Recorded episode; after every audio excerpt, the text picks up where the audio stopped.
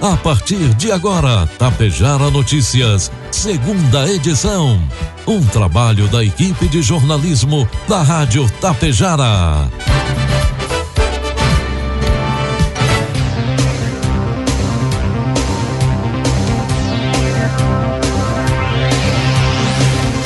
Doze horas 30 minutos, marcou o sinal eletrônico da Tapejara. Boa tarde, está na hora aqui pela Tapejara FM 101,5. A segunda edição do Tapejara Notícias desta sexta-feira, 1 de outubro de 2021. 20 graus a temperatura, tempo encoberto em Tapejara. São destaques desta edição. Dois ibiaçaenses são contemplados no sorteio de setembro do Nota Fiscal Gaúcha. Larvicida BTI está disponível no Departamento de Meio Ambiente de Charrua. Coasa recebe equipamento para monitoramento da ferrugem asiática. E Ibiaçá fará estudo de regularização fundiária. Tapejara Notícias, segunda edição, conta com a produção da equipe de jornalismo da Rádio Tapejara e tem o oferecimento do Laboratório Vidal Pacheco e da Cotapel. O futuro está nas mãos de quem sabe fazer. E você, agricultor, precisa dar o destino certo ao que produz com tanto trabalho. A Cotapel investe em estruturas de recebimento e armazenagem além de 20 mil reais em prêmios na campanha Safra Premiada Cotapel. Faça suas compras e entregue sua safra e aumente suas chances de ganhar. Acredite na tradição do campo e na confiança do melhor resultado. Cotapel, desde 1985, ao lado de quem produz. Precisando fazer exames? Conte com o Laboratório Vidal Pacheco. Atendimento de segunda a sexta das 7 às 11h30 e das 13h30 às 16h15 e, aos sábados das 7h30 às 11h15. Aceitamos todos os tipos de convênios. Venha conferir. O a 15 de novembro 121, em frente ao sindicato. Laboratório Vidal Pacheco. Tradição, qualidade e precisão em análises clínicas. Produtos agrícolas. 12 horas 32 minutos, cotação dos produtos agrícolas, preços praticados pela Cotapel nesta sexta-feira. Soja R$ reais com 20 centavos, milho R$ reais e o trigo pão PH 78 ou mais R$ reais. O estado de Santa Catarina foi escolhido pela primeira vez na história para sediar a abertura nacional do plantio de soja, evento que aconteceu ontem, quinta-feira, em Campos Novos e contou com a presença do secretário da Agricultura, da Pesca e Desenvolvimento Rural de Santa Catarina, Altair Silva, além de lideranças estaduais e nacionais. A soja vem ganhando cada vez mais espaço nas lavouras de Santa Catarina. Nos últimos 20 anos, o estado incorporou mais de 450 mil hectares para a produção do grão, o produto se tornou destaque na pauta de exportações e o protagonismo do agronegócio catarinense pesou na escolha de Santa Catarina como sede do evento. Além da cena tradicional com as plantadeiras enfileiradas, que dão início a mais uma safra recorde, a abertura contou com diversos painéis para discussões sobre sustentabilidade, mercado, cooperativismo e a reforma tributária. O evento contou ainda marcou ainda as 10 safras do projeto Soja Brasil, em parceria entre a Associação dos Produtores de Soja, a ProSoja e o Canal Rural, que há uma década leva informação de qualidade ao sojicultor. Este evento foi muito esperado pelos catarinenses para darmos o pontapé inicial na maior safra de soja que o Brasil, que o Brasil já viu. Em Santa Catarina, somos produtores de médio e pequeno porte, mas produtores por excelência esse é um momento ímpar para Santa Catarina, pois uma oportunidade de mostrarmos campos novos, o celeiro catarinense, destacou o presidente da AproSoja de Santa Catarina, Alexandre Di Domenico. Informe Econômico. Agora são 12 com 34. Vamos trazendo as informações do mercado econômico. Neste momento, na Bolsa de Valores, o dólar comercial está cotado a cinco reais com trinta e oito centavos, dólar turismo cinco com cinquenta e sete, euros seis reais com vinte e quatro centavos. A Caixa Econômica Federal paga hoje, sexta-feira, sexta parcela do auxílio emergencial aos trabalhadores que não fazem parte do Bolsa Família e são nascidos em outubro. Os recursos serão depositados em conta, em conta poupança social digital da Caixa e estarão disponíveis inicialmente para pagamento de contas e compras por meio do cartão virtual. Saques e transferências para quem receber a sexta parcela nesta sexta serão liberados no dia 18 de outubro. Para os trabalhadores que fazem parte do Bolsa Família, os pagamentos da sexta parcela terminaram na última quinta. A sétima e última parcela começará a ser paga em 18 de outubro. Os trabalhadores podem consultar a situação do benefício pelo aplicativo do auxílio emergencial, pelo site auxilio.caixa.gov.br ou pelo portal consulta auxilio.cidadania.gov.br. Trabalho, trabalhadores que não fazem parte do Bolsa Família, então recebem ah, o benefício neste mês de outubro. E a Caixa lembra que os recursos também podem ser movimentados pelo Caixa Tem na rede lotérica de todo o país. Para sacar o dinheiro, é preciso fazer o login no aplicativo Caixa Tem, selecionar a opção saque sem cartão e gerar um código para saque. Previsão do tempo. O mês de outubro começou com chuva em todo o Rio Grande do Sul. Nesta sexta, as precipitações chegam com maior intensidade na metade norte, onde há risco de temporais, com possibilidade de queda de granizo e ventania de até 100 km por hora. O Instituto Nacional de Meteorologia, o INMET, ainda alerta para risco de corte de energia elétrica, estragos em plantações, queda de árvores e até alagamentos. Somente na fronteira oeste que haverá sol com algumas nuvens à tarde. Nas demais áreas, céu encoberto com precipitações ao longo de todo o dia. De acordo com o Clima Tempo, os maiores acumulados de hoje são previstos para a Vitória das Missões, nas Missões, Unistalda na região central, o Biretama no noroeste. Cerca de 40 milímetros, representando 25% do volume de chuva esperado para outubro nessas cidades. A temperatura mínima do dia foi registrada em Pedras Altas, no sul, 9 graus a temperatura. Já a máxima de 27 graus pode ocorrer em Quevedos e Pinhal Grande, ambas a região central, Coronel Pilar na Serra e Alto Feliz no Vale do Caí. Tapejar amanheceu na sexta-feira com tempo nublado. Previsão para hoje tempo chuvoso da tarde para a noite, precipitação de 20 milímetros e as temperaturas podendo oscilar, eh, chegar até ultrapassar aos 21 graus.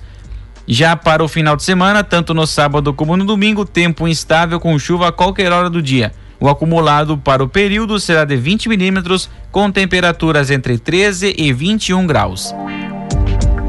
Neste momento, 20 graus a temperatura, uma leve garoa, 88% umidade relativa do ar.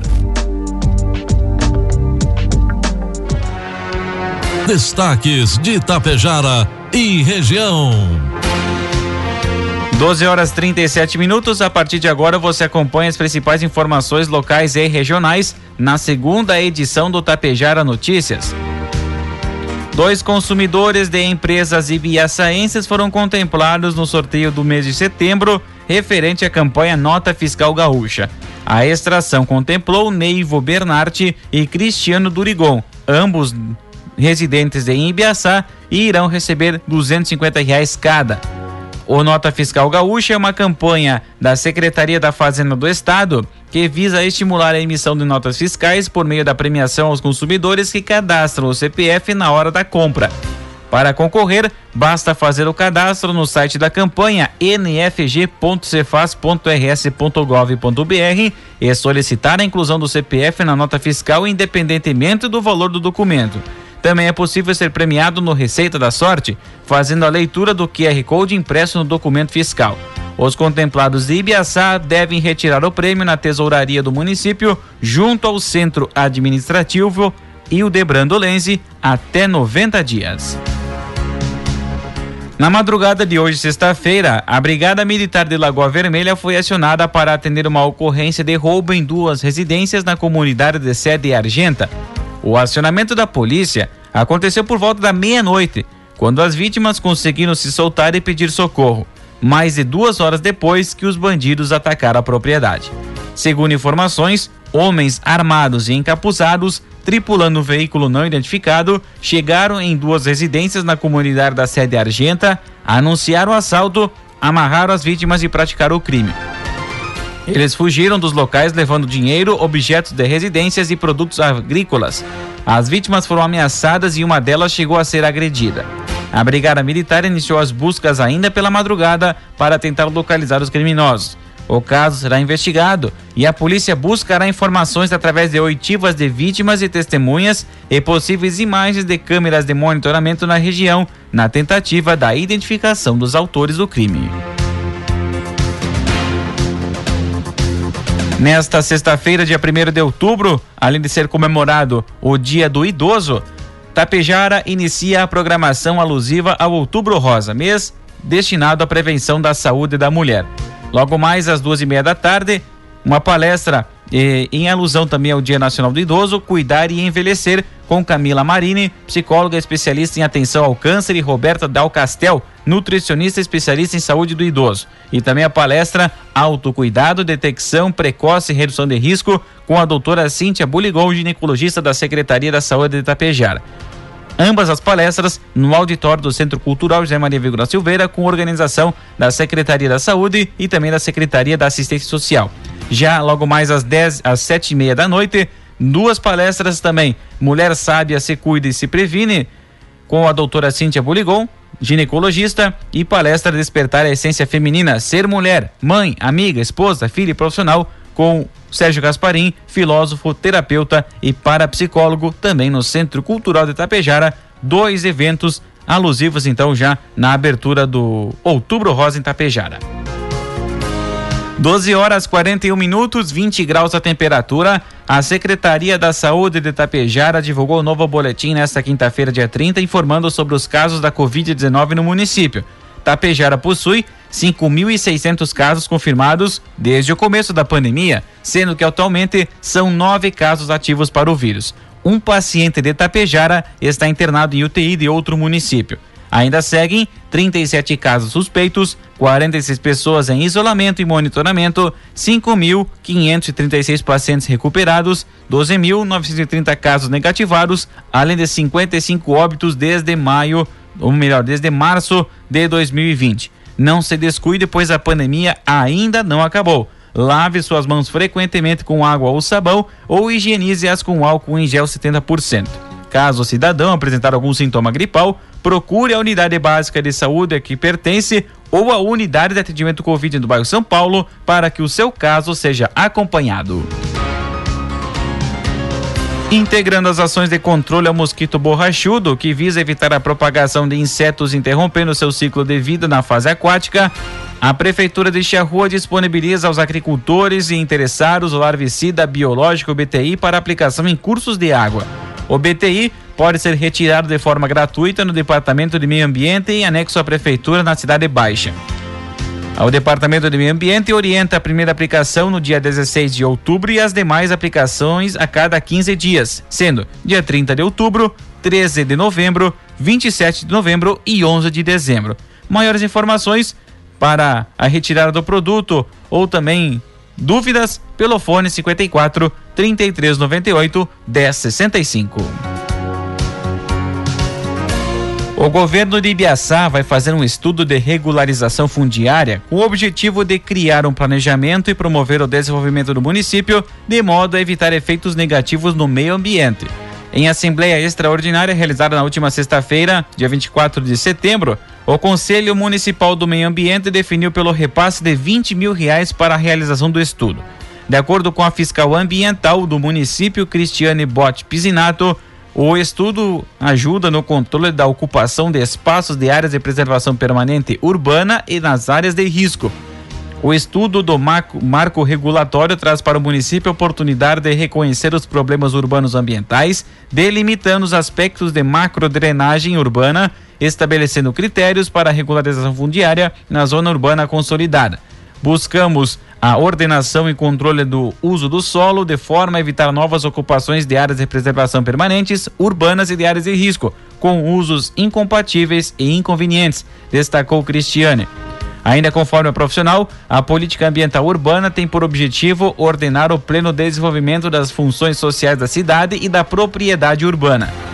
Cristiane destacou também a atividade das áreas de preservação permanente serem recuperadas e protegidas. APPs, as áreas APP urbanas com funções ambientais assim definidas deverão ser recuperadas e protegidas, aplicando-se a devida compensação financeira para a regularização fundiária, finalizou Cristiane. Meio-dia 45, marca o sinal eletrônico da Tapejara, 20 graus a temperatura.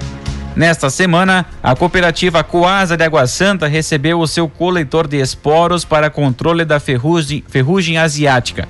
O equipamento faz parte de um projeto de monitoramento coordenado pela Rede Técnica de Cooperativas, a RTC, em parceria com a BASF. O equipamento tem como objetivo auxiliar no monitoramento e levar ao produtor melhor controle e redução de danos sucedidos pela doença. É uma estratégia importante para o manejo da ferrugem da soja, levando ao produtor objetividade e economia, afirmou o coordenador técnico David Poli. A dificuldade para a identificação dos primeiros sintomas da ferrugem asiática da soja requer experiência técnica e a detecção da presença do fungo na lavoura dos primeiros sintomas. Para o gerente comercial João Fernando Tibola, o monitoramento é essencial para auxiliar na tomada de decisão assertiva para o controle da doença. A detecção de esporos na lavoura antes do estabelecimento da doença torna o controle mais assertivo, evitando aplicações de fungicida pré precocemente em relação à ocorrência da ferrugem, disse Tibola. A Coasa é uma das 14 cooperativas ligadas à rede técnica de cooperativas, realizando acompanhamento da disseminação da ferrugem no estado do Rio Grande do Sul. A Polícia Civil de Vacaria, através do delegado Anderson Silveira de Lima e 10 policiais, realizou uma operação por volta das 6 horas da tarde de ontem, quinta-feira. No local da operação haviam cerca de 15 pessoas e pelo menos dois indivíduos armados com revólveres, os quais faziam a segurança do tráfico em um alojamento em meio a um pomar. Um deles reagiu e atirou contra os policiais que revidaram e o levaram a óbito. Nenhum policial ficou ferido. Foram apreendidas cocaína, maconha, dinheiro, um revólver e um celular. O outro indivíduo armado fugiu. O alvo principal da operação foi preso em flagrante por tráfico de drogas. Segundo as investigações, o tráfico se intensificava em dias de pagamento de salários ou de final de contratos. O preso é natural de Porto Alegre, tem 29 anos e passagens por furto qualificado, posse de drogas e ameaça. O indivíduo que morreu no confronto tinha 20 anos, era natural de Vacaria e possuía passagem policial por ameaça e desobediência. Na noite de ontem, quinta-feira, a Polícia Rodoviária Federal e a Polícia Militar Rodoviária de Santa Catarina apreendeu grande quantidade de maconha em Jaborá, Santa Catarina. O veículo foi furtado em Passo Fundo. Em ação conjunta de combate ao crime organizado, a Polícia Rodoviária Federal e a Polícia Militar Rodoviária lograram êxito na apreensão de uma caminhonete Mitsubishi L200 Triton carregada com mais de um de 1.130 quilos de maconha.